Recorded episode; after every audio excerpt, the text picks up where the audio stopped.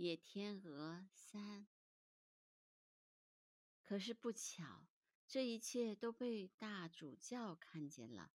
他认定伊丽莎是一个巫女。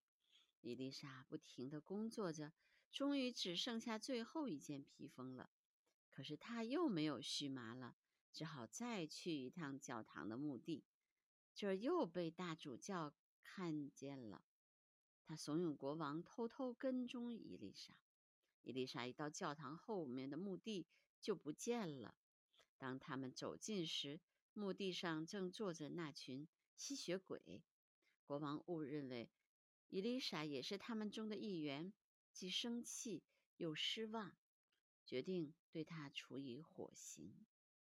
行刑那天，伊丽莎坐在囚车里，双手仍然忙着编织第十一件披风。人们都在咒骂她。这时，十一只野天鹅突然飞来了。它们落到车上，围着他身边，拍着宽大的翅膀。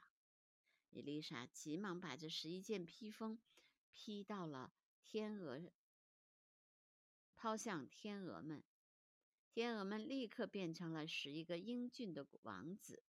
可惜，最小的那位王子的背上还留着一只天鹅的翅膀，因为他的那件披风还少一只袖子。伊丽莎。还没有完全织好，众人见到这种情形，都不禁的在地面上弯弯下腰来，好像对一位圣徒一样。可是他却昏倒在哥哥们的怀里，失去了知觉。大哥把事情的经过都讲了出来。伊丽莎苏醒过来后，微笑着看着国王。国王知道了真相。他在人们的欢呼声中，举牵着伊丽莎的手，一同走向王宫。